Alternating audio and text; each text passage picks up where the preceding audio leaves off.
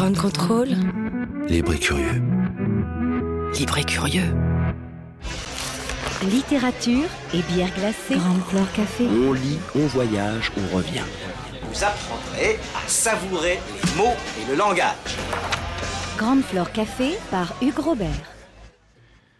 Bonsoir, on est très heureux de vous retrouver ce soir sur Radio Grande Contrôle pour le Grande Floor Café.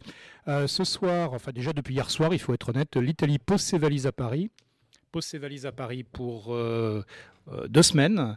on est très heureux d'accueillir Guillaume Mallory, Patrice Caspari et Fabrice Mazera.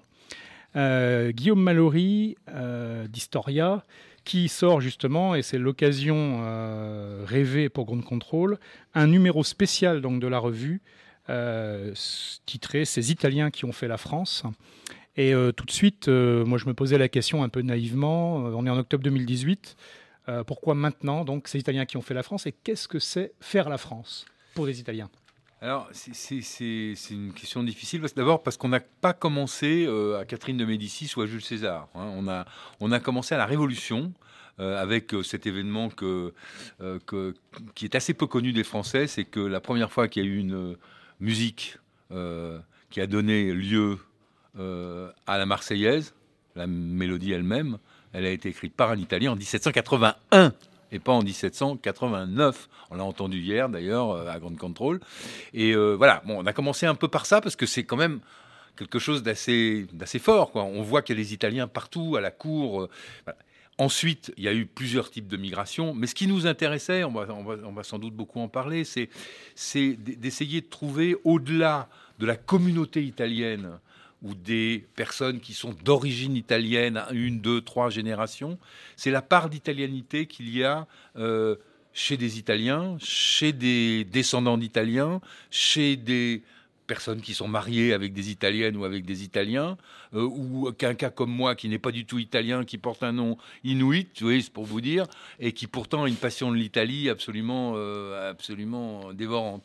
Donc voilà, c'est en fait, alors c'est parti après de, la conjoncture, de, la, de la, dirais, de la, du rapprochement entre moi qui, qui, souhaitait vraiment que ça, ce, cet événement se fasse euh, depuis longtemps, et puis Alberto Toscano que je connais depuis très longtemps, qui est journaliste, qui est, qui, est, qui a aussi une grande passion de l'histoire histoire, avec qui on a travaillé Historia, où on avait travaillé avant au Nouvel Observateur. Et qui était sur notre antenne il y a quelques semaines. Et qui était sur votre antenne euh, il y a quelques semaines pour son livre sur le vélo de Bartali.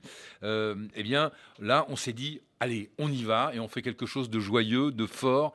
Euh, comme, comme ce que je disais un peu hier, c'est comme on va euh, faire une pâte à la maison, voilà, et eh ben on est allé un peu plus loin. Et puis finalement, le, numéro, ça a commencé à s'enfler. Et au lieu de faire les 20 pages d'un dossier, on en a fait 100. Voilà. Alors, ces, Italiens qui ont fait la France, euh, est-ce que très rapidement, vous nous rappelleriez, alors peut-être quatre ou cinq noms que les gens comme moi qui ne sont pas dans le secret, en fait, euh, connaissent, et puis les quatre ou cinq peut-être un peu moins connus, mais qui justement euh, euh, qu'on pourra découvrir dans ce numéro spécial de la revue Je dirais plus des, événements. Alors, alors, on va en parler avec un expert, mais moi, ce que je, l'ignorais complètement, c'est alors, c'est pas un nom, c'est pas une personne, mais c'est un groupe. C'est une, c'est souvent des, petits pays. Hein. C'est pas, c'est pas toute l'Italie du Sud qui débarque ou toute la Vénétie qui débarque. C'est autour d'un village, un et c'est voilà, il y a des gens qui arrivent. Alors, ce qui est complètement, ce qui est supposé complètement français, c'est-à-dire l'accordéon, eh ben, c'est un produit italien. ça, je l'ignorais. Enfin, moi, totalement. Et euh, les trois quarts de mes, comment dirais-je, oui, de, mes concitoyens euh, aussi. Ça, c'est un. Euh, bon, naturellement, Dalida, les gens le, savent bien qu'elle est, qu'elle vient de quelque part, mais elles savent pas trop si c'est Alexandrie, c'est une famille française d'origine italienne qui est allée à Alexandrie puis qui est passée par l'Italie. Ils ne savaient pas, donc ça on a fait le point là-dessus. Le fameux, dont j'oublie le nom, le fameux compositeur de la Marseillaise, bien plus tôt et qui s'est fait copier-coller son morceau, mais intégralement Il faut les entendre. Aller sur YouTube et vous l'entendrez. C'est intégral. Euh, qu'est-ce que qu'est-ce que je pourrais rajouter encore euh, Ah ben euh, si les naturellement les, joueurs de foot, les joueurs de les cyclistes, etc. Mais on n'a pas évité non plus. On n'a pas évité non plus. Euh, des choses moins connues, euh, plus conflictuelles. Alors c'est moi qui l'ai écrit justement pour essayer de mettre un petit dièse là-dedans.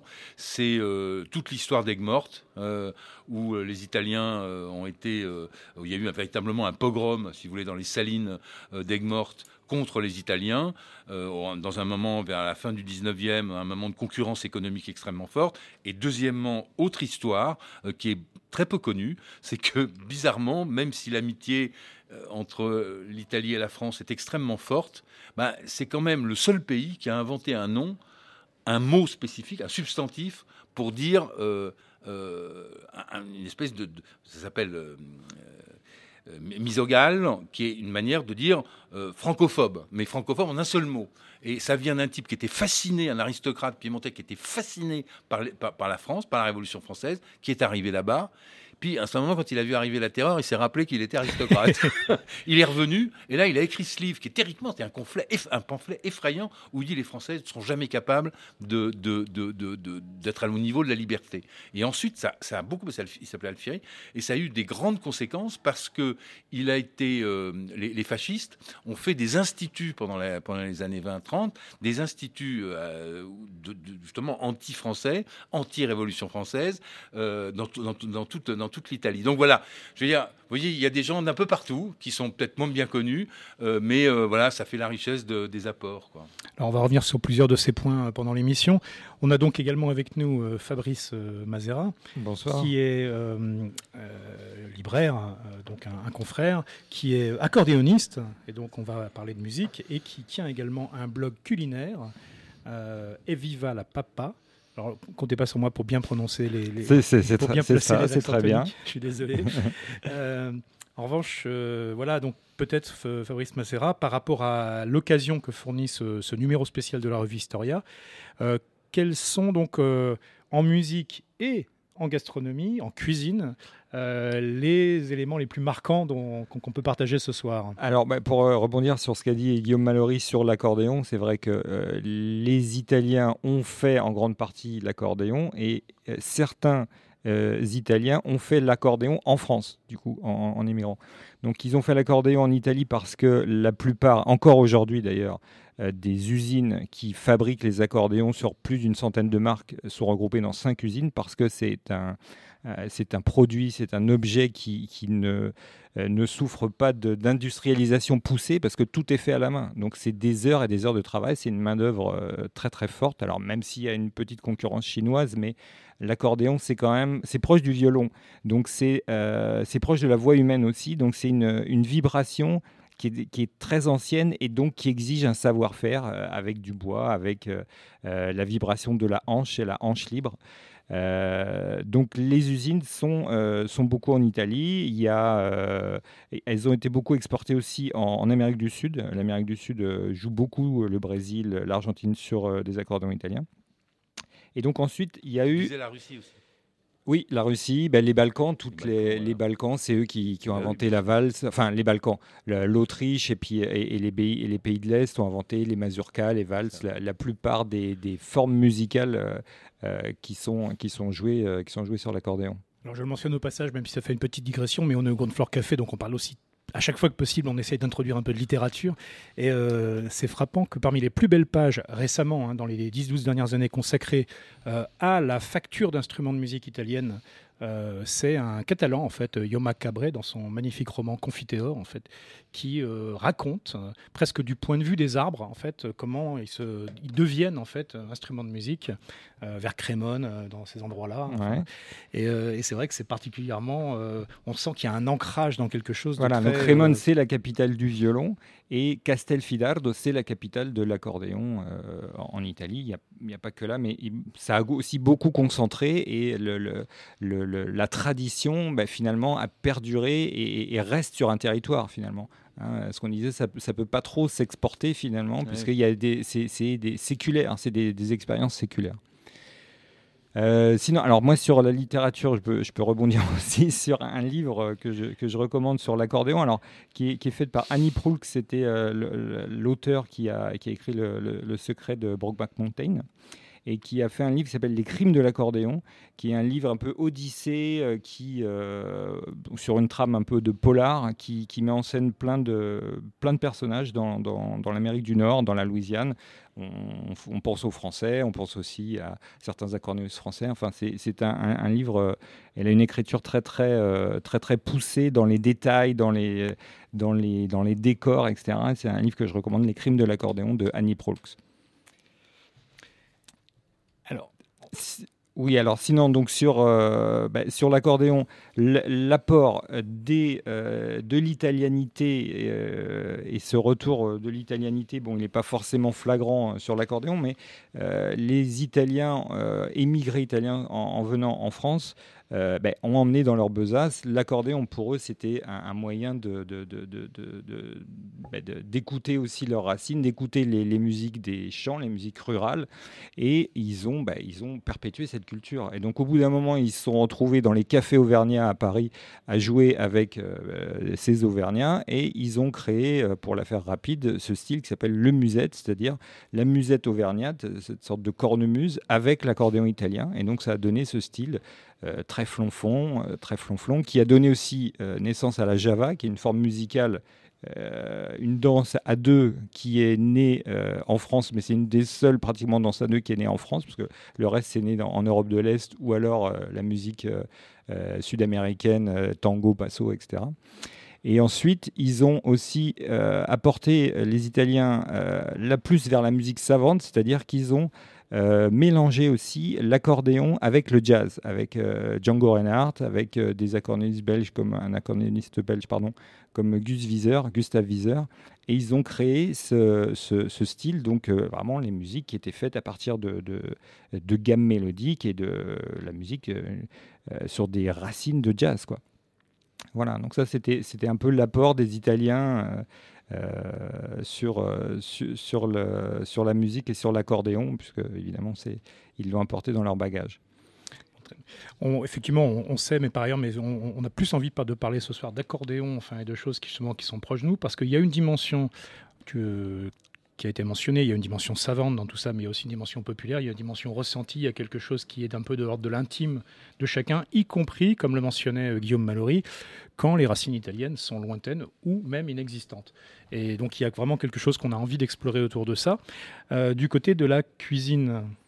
Alors évidemment, la cuisine. Alors là, on est sur un retour à l'italianité, mais perpétuel, parce que la, cuisine italienne, finalement, c'est toujours, euh, est toujours plus ou moins été ancrée euh, en France. Alors sur Paris, évidemment, capitale gastronomique euh, par excellence. On a euh, à peu près 10% euh, des lieux de restauration à Paris qui sont des lieux de restauration de, de, cuisine italienne. Quoi. Donc la cuisine italienne, une cuisine complètement différente de, la cuisine française, une cuisine basée sur le produit, basée sur euh, vraiment la magnificence du produit et donc qui reste une cuisine qui, euh, qui quand même a, du mal à s'industrialiser. Moi, je sais que donc moi, je, suis originaire du Piacentino, vers Duché de Parme et du Duché de Piacenza. J'étais encore euh, les terres de Verdi, je suis vraiment dans, ce coin-là. Et c'est frappant, il y a des, des, champs entiers, c'est la terre de la, de la tomate, des champs entiers de, de tomates, mais qui sont euh, non pas sur plan comme, euh, comme on en voit beaucoup chez nous, ou même hors sol, comme on en voit aussi dans une culture un peu, un peu plus poussée, qui sont comme ça, qui s'étalent partout par terre. Et donc des grandes marques de, de, tomates euh, font, font, font ces produits à partir de ça. Donc, qu'est-ce qu'on peut dire sur la cuisine Moi, j'explore donc sur mon blog la cuisine italienne et aussi la cuisine française, puisque j'ai les deux cultures. La cuisine française qui est basée, elle, sur les techniques, sur la gastronomie, Évidemment, ça partait des sauces, ça partait du beurre, ça partait de la crème, qui, sont complètement inexistants dans la cuisine. Euh, dans la cuisine italienne, c'est un autre mode de pensée. C'est basé sur euh, l'huile d'olive, sur des produits, sur le cochon, sur euh, les légumes, évidemment.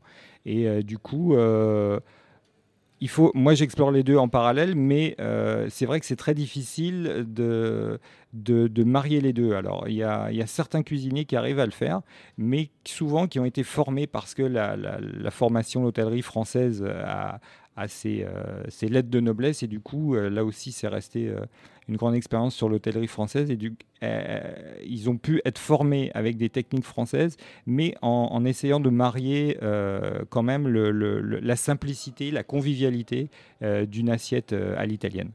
Est-ce qu'on peut dire quand même dans ce domaine ou pas hein, que justement peut-être depuis 20, 25 ans, euh, non pas qu'il y aurait une convergence, euh, le, mot serait évidemment beaucoup trop fort, mais qu'il y a des, échanges peut-être plus qu'avant entre euh, justement toute une évolution de la cuisine française qui s'est quand même en 25 ans beaucoup rapprochée du produit, tout en gardant son, respect, sa force pour la technique, mais qui fait encore sans doute plus d'importance qu'avant au produit lui-même, et d'un côté, une cuisine italienne, qu'elle soit à l'étranger ou qu'elle soit en Italie elle-même, qui euh, est plus friande aussi de techniques euh, qu'auparavant. Est-ce qu'on sent qu'il y a quelque chose quand même dans ce domaine? C'est tout à fait juste, surtout avec, par exemple, je pense à des, chefs cuisiniers qui ont fait beaucoup évoluer la, cuisine moderne française comme Robuchon ou Alain Ducasse, ont à un moment donné été vers cette cuisine de produits. Alain Ducasse a exploré pendant longtemps la cuisine méditerranéenne même si ça n'est pas du tout, il n'a pas, il pas ouvert des restos italiens euh, il y a Guy Martin aussi, Guy Martin qui a beaucoup exploré le, chef du, du, euh, du euh, qui a beaucoup exploré la cuisine italienne. Et, et, donc effectivement, il y, a ces, il y, a ces, échanges comme ça entre les deux. Alors les Italiens aussi se deviennent beaucoup plus chefs parce qu'il n'y avait pas cette, cette, culture du chef cuisinier en Italie. Hein. En Italie, c'était bah, quelqu'un. Il y avait la, la mamma dans, les, dans les familles qui faisait. D'ailleurs, on peut rendre hommage aussi à toutes ces mamas qui ont un niveau de cuisine extraordinaire. Extraordinaire. Des plats euh, très simples, mais qui sont, euh, qui sont euh, somptueux. Quoi. Et du coup, la France a apporté cette culture de chef, alors à tort ou à raison, après on peut, on peut en débattre, mais du coup, les, les, voilà, les Italiens se structurent un peu plus parce que, évidemment, l'Italie, la, la, les lieux de restauration sont moins structurés qu'en France à cause toujours de cette formation, de cette hôtellerie-restauration que, que nous avons ici en France.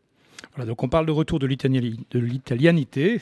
Euh, on va faire une brève pause musicale en compagnie d'une chanson euh, célèbre qui donne son nom en fait au blog de Fabrice Macera, Eviva la Papa, et dont le nom complet euh, mentionne également ces vastes étendues de champs de tomates en fait autour de Piacenza. donc voilà, on va laisser la musique nous entraîner quelques minutes.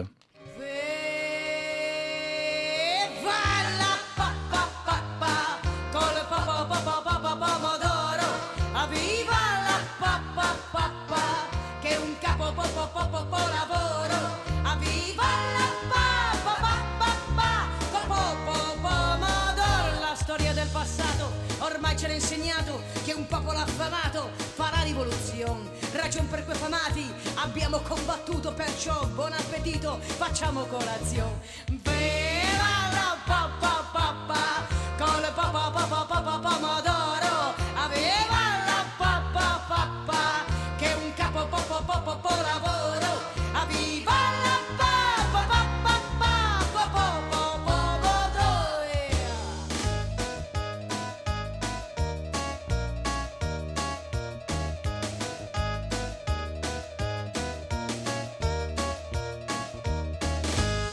Che borbotta è causa del complotto, è causa della lotta. Abbasso direttore, la zuppa ormai è cotta e noi cantiamo tutti, vogliamo detto fatto, la pappa al pomodoro.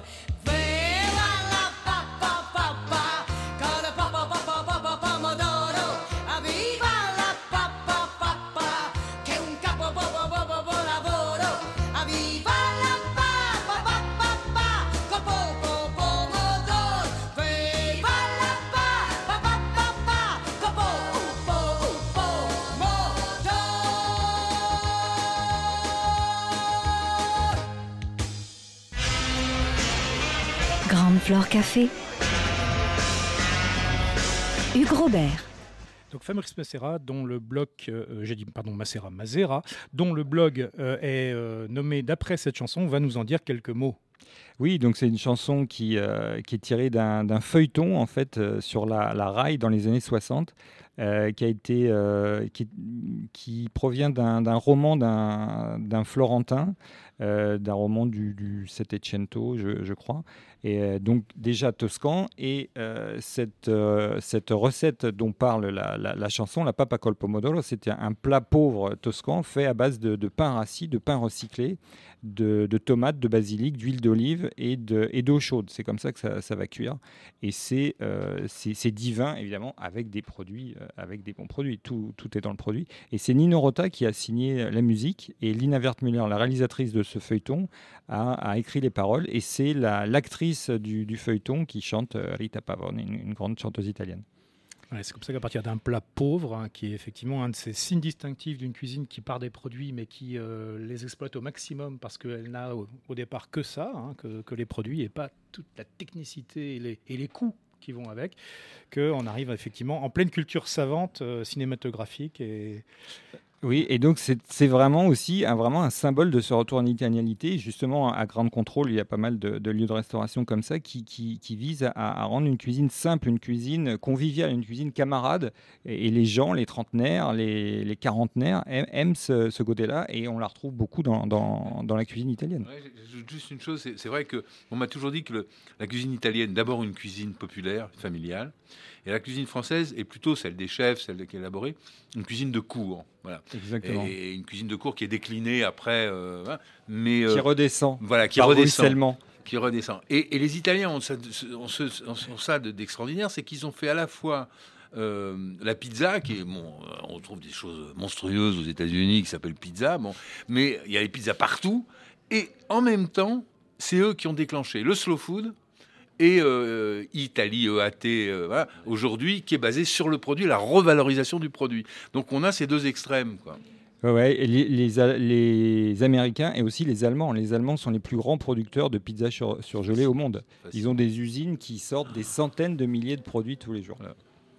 Refermons la parenthèse sur cet aspect culinaire, effectivement, je, mentionnais juste pour, rebondir sur ce que disait euh, Guillaume Mallory, euh, on voit aussi hein, qu'il y, a, quelque chose qui est à l'œuvre et ça rejoint probablement le, slow food dont on a parlé aussi il y a, juste avant l'été en fait sur cette antenne. Euh, il y a 30 ans en fait, la cuisine dite bourgeoise le, mot là n'a pas de connotation politique, il a cette connotation justement de cuisine qu'on fait chez soi par rapport à une mmh. cuisine qu'on mmh. fait à l'extérieur. Euh, était totalement méprisé en France. Et il y a eu un travail de, nombreux restaurateurs, certains très euh, capés, d'autres beaucoup moins, mais pour retravailler en disant finalement un, bon bœuf bourguignon, euh, un navarin d'agneau, c'est quelque chose qui a un mérite en fait, qui n'est qui est pas nécessairement aussi acrobatique que, que des plats. Et ben, je pense que ça, ça s'inscrit là-dedans aussi. L'italianité, qui était traditionnellement comme ça une cuisine familiale, a fait écho aussi parce qu'on s'est dit en France, ben, dans nos régions, on a des plats mijotés, on a des ragoûts, on a des choses qui sont euh, et qui reviennent aussi beaucoup, euh, à, beaucoup à la mode, qui sont tendancielles aujourd'hui. Voilà, donc euh, ça rejoint ce que disait tout à l'heure Guillaume Mallory, et moi je, suis très content parce que je crois que je ne l'avais pas réalisé avant ce soir, que cette italianité est effectivement beaucoup plus subtile et beaucoup plus profonde que ce qu'on imaginerait de premier abord, qu'elle ne se limite pas effectivement et qu'il n'y a pas besoin qu'il y ait une, une, consonance pardon, italienne en fait dans le nom pour que ça produise des effets assez profonds. Et justement, euh, avec nous, nous avons donc Patrice Gaspari, euh, donc, euh, qui confectionne, et, j'utilise à dessein ce mot un, peu d'artisan en fait, mais une revue qui s'appelle La Voce, donc le magazine des Italiens de France. Alors je ne vais pas prononcer en italien, enfin la Rivista degli Italiani in Francia.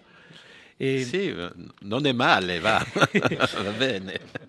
Donc une revue magnifique dont, on va un peu explorer le contenu parce qu'il est à la fois varié et qu'il est euh, évidemment totalement dans notre sujet de ce soir.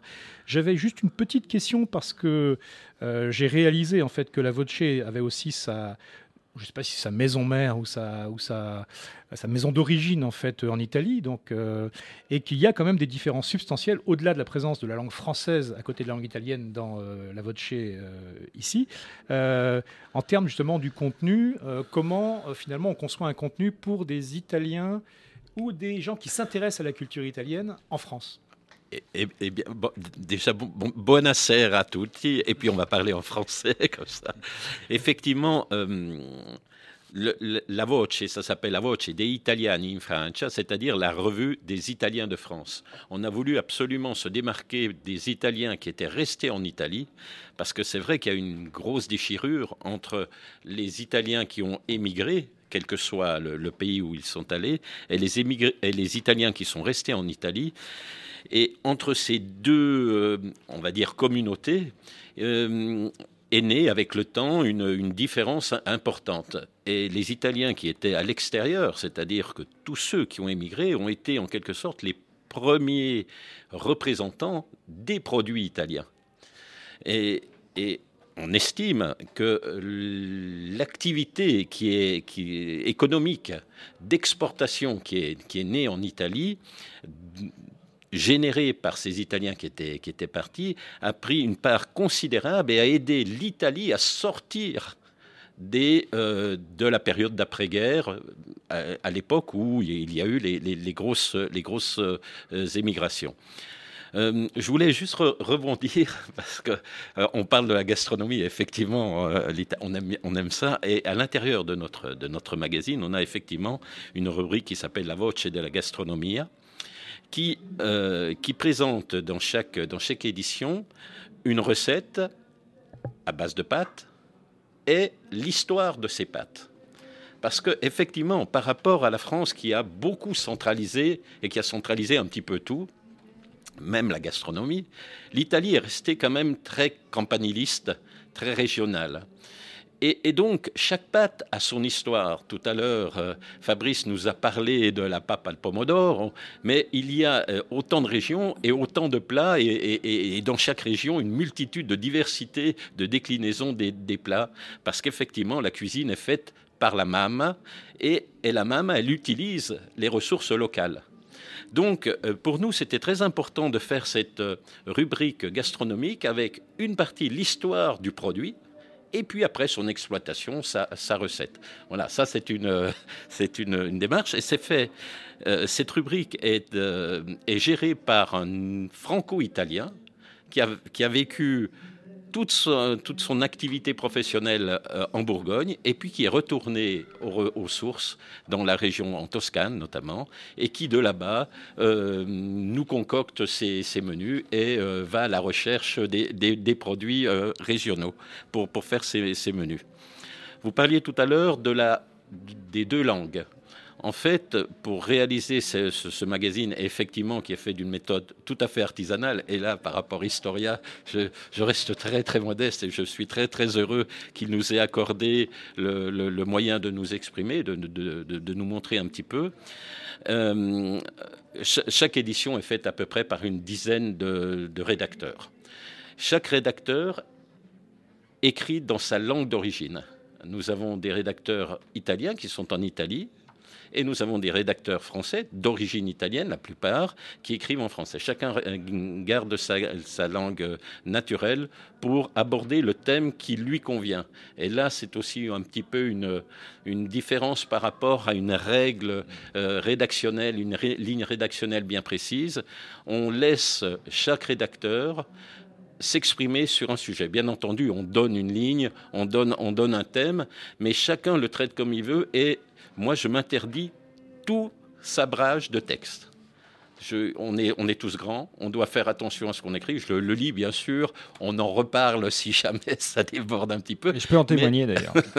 mais, mais chacun écrit. Et puis, effectivement, euh, on a tous envie d'écrire beaucoup et de faire. Donc, on- bon, là, il y, y a un frein à mettre. on, sait, on sait ce que c'est.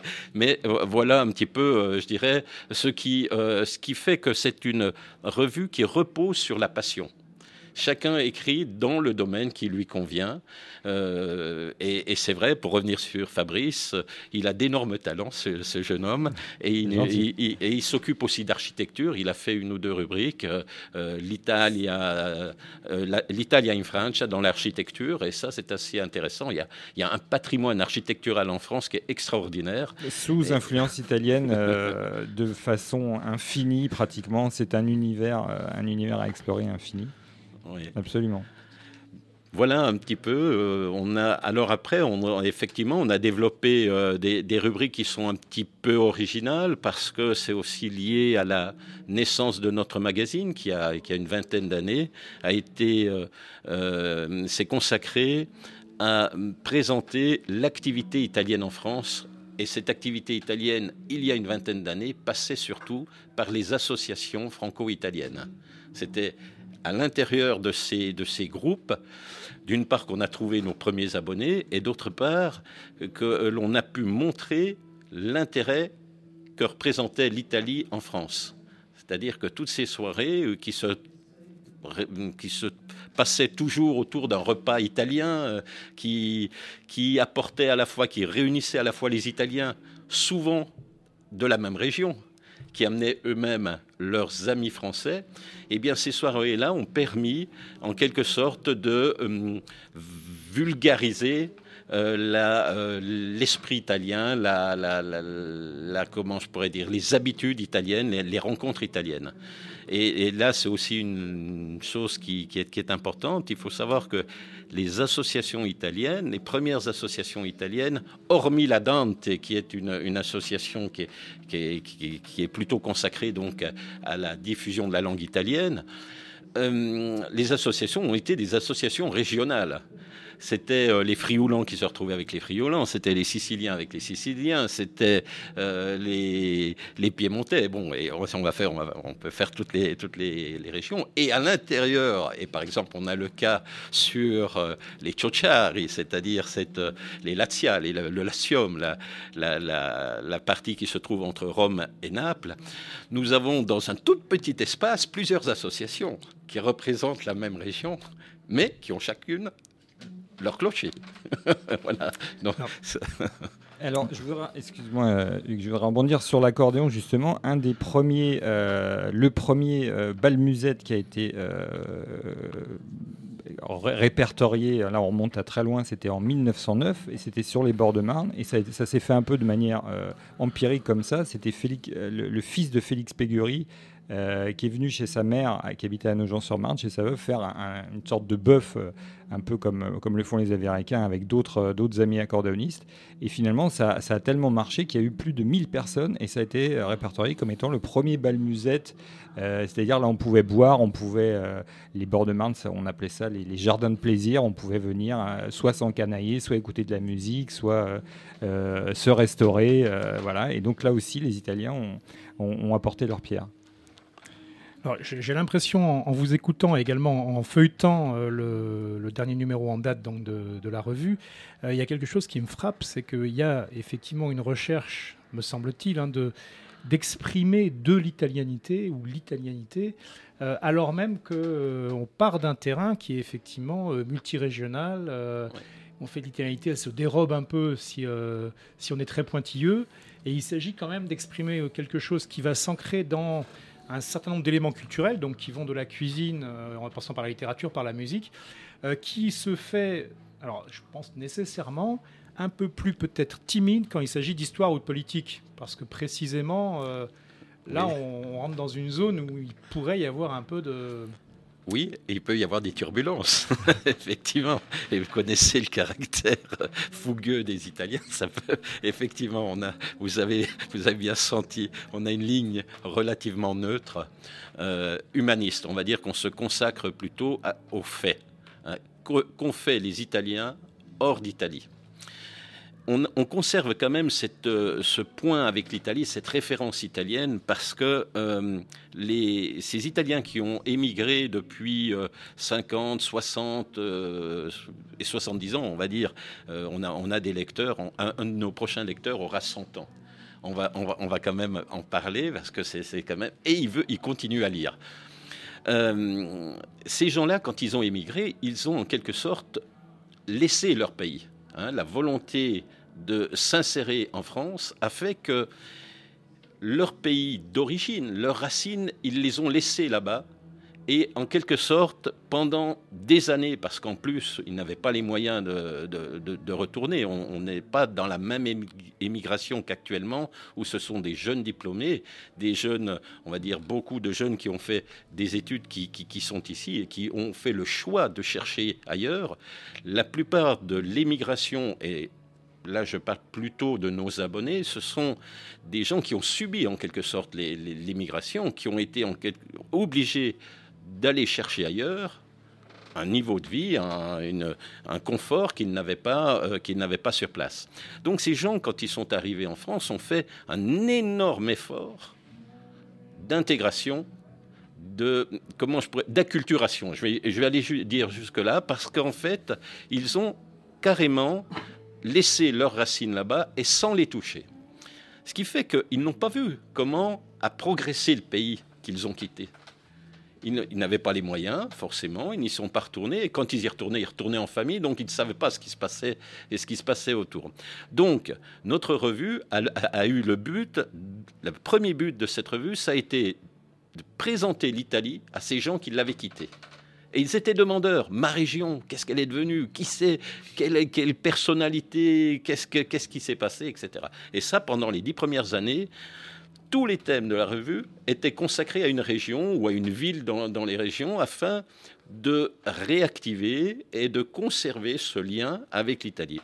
Le but pour nous, c'était pas faire du, du communautarisme, c'était voilà comment a évolué l'Italie pendant que vous n'y étiez pas. Voilà. Et puis l'autre partie, effectivement, de, la revue, c'était de dire, ben voilà, en France, c'est comme ça, et voilà ce qu'on fait, nous, les Italiens en France. Et nous qui avons créé cette revue ici en France, nous sommes fils d'émigrés. Même si moi, je suis né là-bas, c'est mon père qui a décidé d'émigrer, donc je suis fils d'émigrés. Comme la plupart des gens qui ont créé cette revue ici en France, et notre but à nous, ça a été de maintenir cette culture italienne, et de pouvoir la valoriser pour pouvoir la transmettre, pour pouvoir la mieux la faire connaître et pour pouvoir la transmettre. C'est un petit peu le but de, ce magazine qui s'appelle la revue des Italiens de France. J'avais une question qui est peut-être un tout petit peu enfin, provocatrice, mais en tout cas euh, enfin, pas, pas, du tout malveillante. Je me posais cette question en, vous écoutant à nouveau et en parcourant euh, la revue. Est-ce que paradoxalement, euh, cette italianité en fait n'est pas exprimée de façon plus forte et plus homogène tout en respectant les différences par justement des Italiens hors de France que par des Italiens euh, en Italie. Pourquoi? Parce que ne serait-ce que, enfin moi me semble-t-il, hein, euh, dans l'expérience personnelle et puis également ce qu'on veut dire, que un, Italien en France, qu'il soit de première, de deuxième ou troisième immigration, est un Italien. Il n'est pas un Romagnol, un Sicilien ou un Calabrais, il est un Italien. Donc il est un peu forcé aussi de, de, créer l'italianité. Oui. Euh, oui, alors euh, effectivement, c'est une très belle remarque. Et une anecdote, on a essayé de présenter notre revue aux jeunes Italiens qui arrivaient. Mais eux, ça ne les intéresse pas. L'Italie la quitte, ils ne veulent pas euh, qu'on leur reparle de l'Italie. Et nous, la, manière dont on présente l'Italie, effectivement, c'est une Italie globale. Bien sûr, il y a les régions à l'intérieur, mais on présente toujours l'Italie d'une manière globale. À nos yeux, jamais on ne pourrait couper l'Italie en deux. Moi, quand j'étais petit, petite anecdote, on a encore un petit peu de temps. Quand j'étais petit, mon cousin me disait, bah, tu vois, entre Gênes et Bologne, si on tirait un trait, nous qui sommes du Nord, on serait plus riches que la Suisse. Voyez-vous, c'était l'esprit. Et ça, c'est resté. C'est resté dans beaucoup, beaucoup d'esprits italiens dans la péninsule. Hein, et c'est ça. Et ce qu'on n'a pas, nous, ici en France, on ne veut absolument pas ça. C'est pas ça l'Italie. L'Italie, c'est toutes les ressources qui naissent de toutes les régions et de toutes les personnalités. C'est la fantaisie, c'est la créativité italienne. C'est vrai qu'un Italien, même dans, dans les situations les plus dures, il cherchera toujours à trouver une solution. Et c'est ça qu'on veut présenter. C'est sous cette forme-là qu'on présente la revue.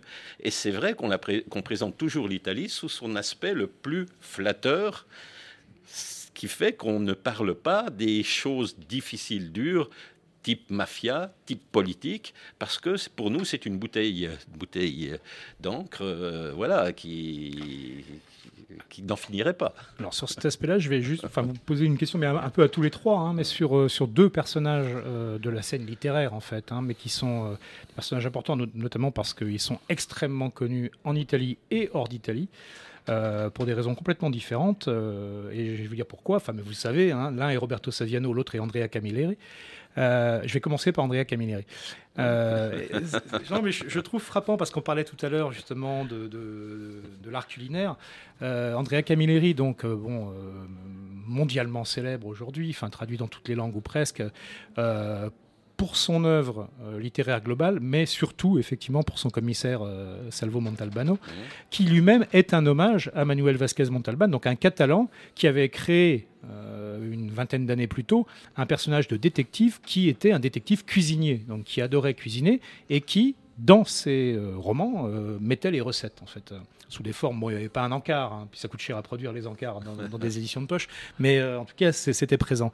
Et c'est vrai que le, personnage de Camilleri est quelqu'un qui, au-delà du, du, fait qu'il se plonge, et il plonge sa lectrice ou son lecteur avec lui dans une réalité social, culturel et de ce que vit la Sicile, non pas tant d'ailleurs sur les aspects euh, les plus euh, mafieux qui sont une toile de fond mais presque ordinaire, mais sur des défis plus contemporains, sur des questions de trafic de drogue, de trafic d'êtres humains, etc. Mais qui a toujours cette, euh, cette part qui, fait, je crois, le charme et qui explique, à mon sens, Camilleri, c'est le... la, joie de vivre, le fait que justement une cuisine emblématique, c'est-à-dire simple, euh, c'est toujours très simple. C'est un, un bon poisson bien grillé.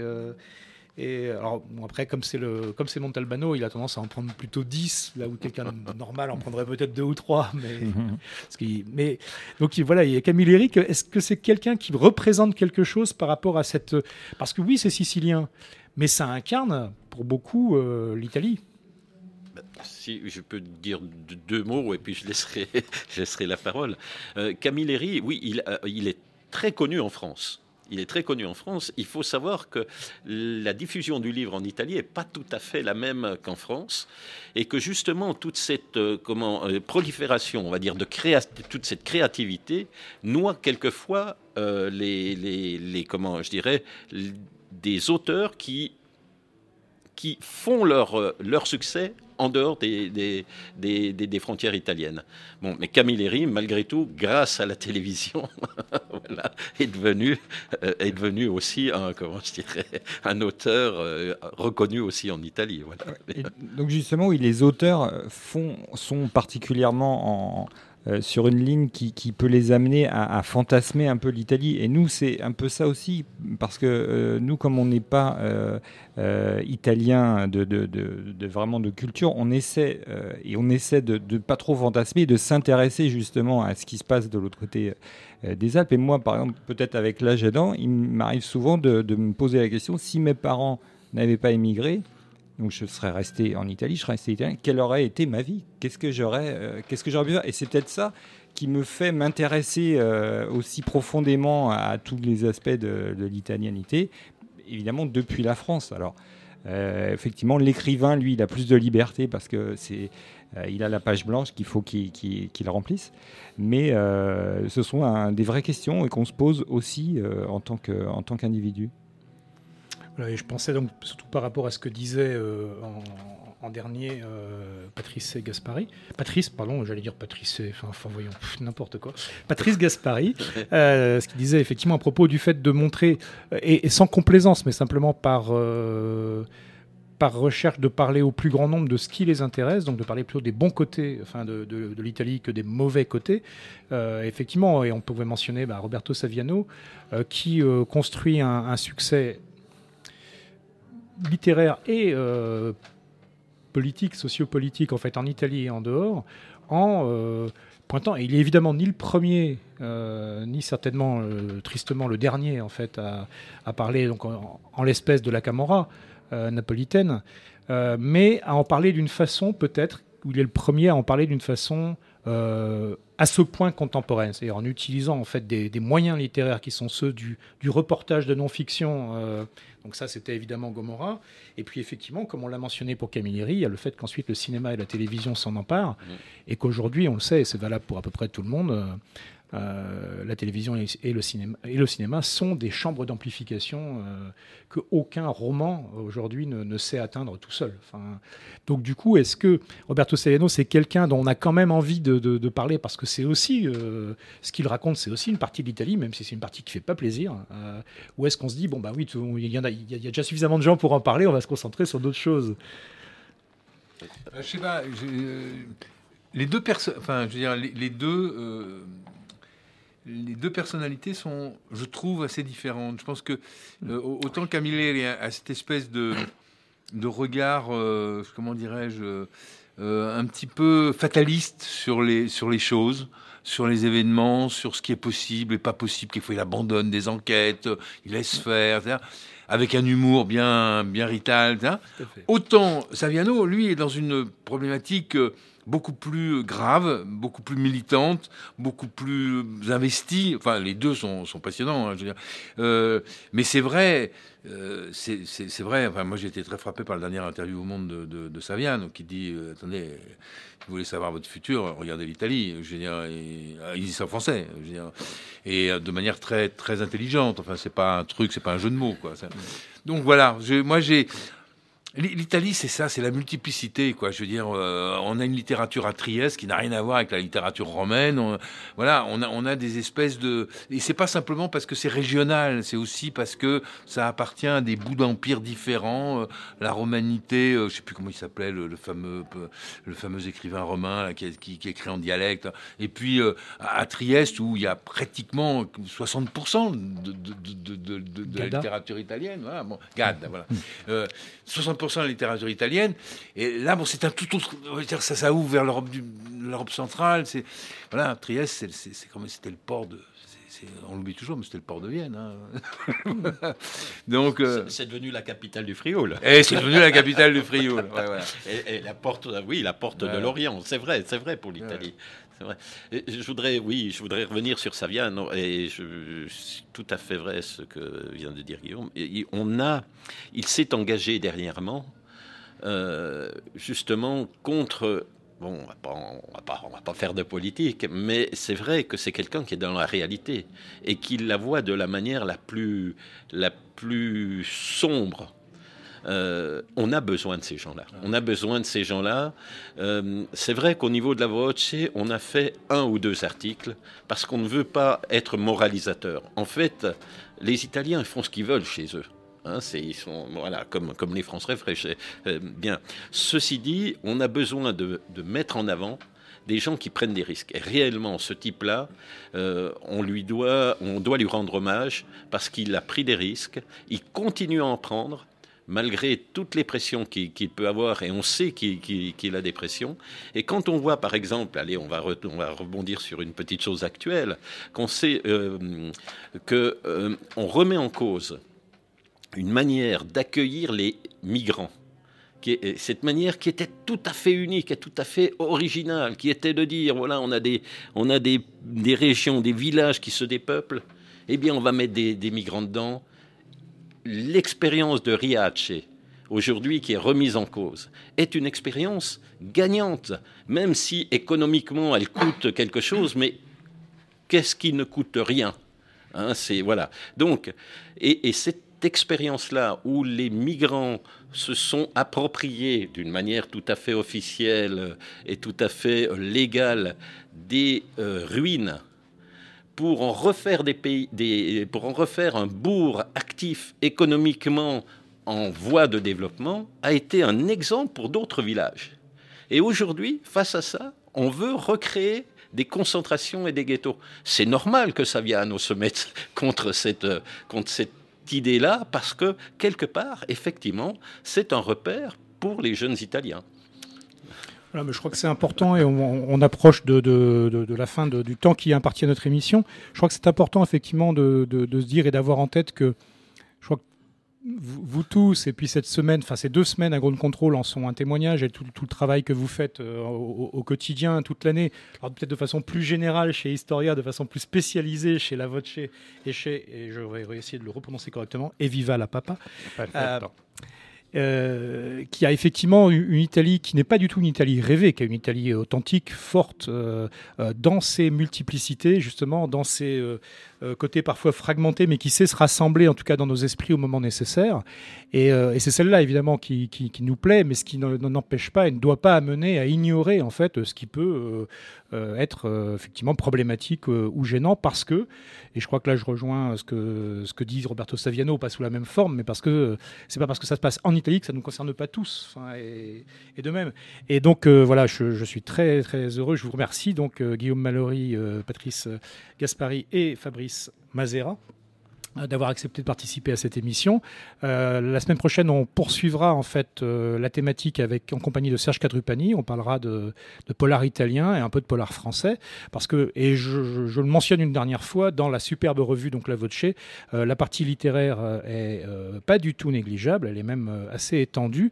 Et à côté de zoom en fait sur des choses qui se passent effectivement en Italie, il y a tout un travail qui est fait de détecter, de mettre en avant aussi les influences réciproques entre France et Italie au plan de la littérature. Et c'est évidemment quelque chose qui nous tient à cœur tout particulièrement euh, au Gros de Flore Café. Donc on se retrouve la semaine prochaine. Merci à toutes, merci à tous. Merci beaucoup.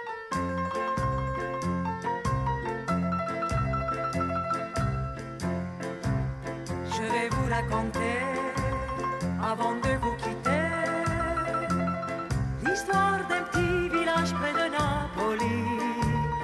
nous étions quatre amis au bal tous les samedis, à jouer, à chanter toute la nuit. Giorgio à la guitare, Sandro à la mandoline. Moi je dansais au frappant du tambourin, mais tous ceux qui venaient, c'était pour écouter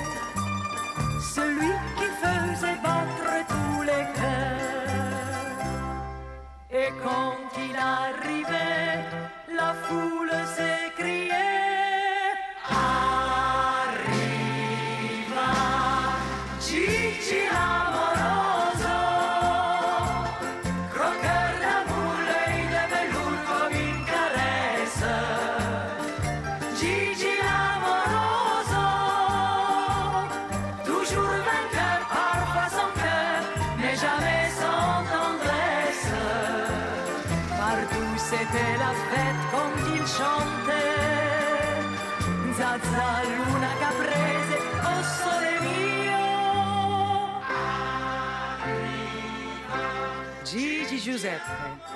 Mais tout le monde l'appelait Gigi l'amour. Et les femmes étaient folles de lui. Toutes. La femme du boulanger qui fermait sa boutique tous les mardis pour aller. La femme du notaire qui était une sainte et qui n'avait jamais trompé son mari auparavant. Et la veuve du colonel. La veuve du colonel qui ne porta plus le deuil parce qu'il n'aimait pas le noir. Toutes, je vous dis. Même moi. Mais moi, Gigi aimait trop sa liberté. Jusqu'au jour où une riche américaine, à grands coups de je lui proposa d'aller jusqu'à Hollywood. Tu seras le plus beau de tous les carousaux. Lui disait-elle jusqu'à perdre haleine. Nous voilà à la gare avec tous nos mouchoirs. Le cœur serré ému par ce grand départ on était fiers qu'il dépasse nos frontières. Gigi partait conquérir l'Amérique. Et quand il arriva, le village était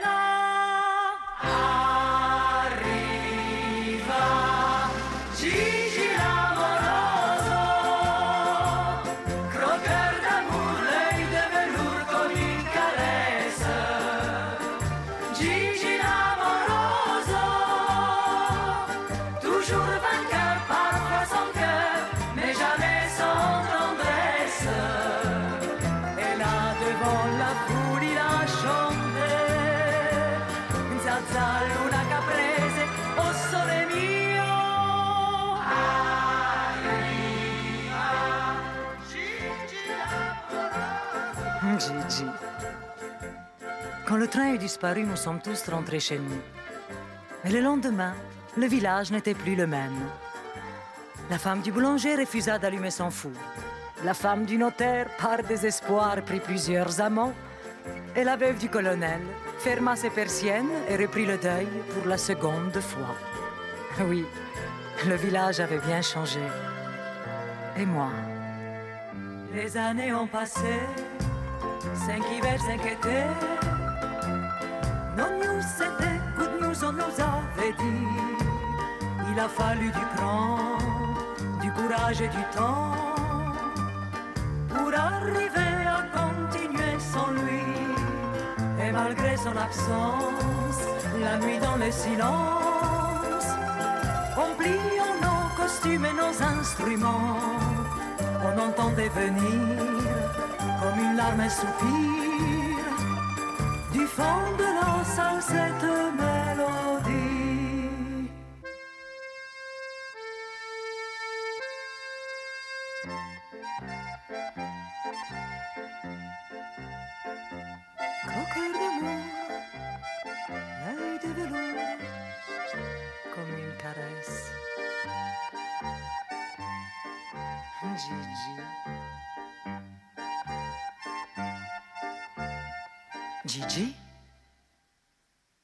toi là-bas dans le noir? Attends, laisse-moi te regarder. Grand contrôle. Libre et curieux. Libre et curieux.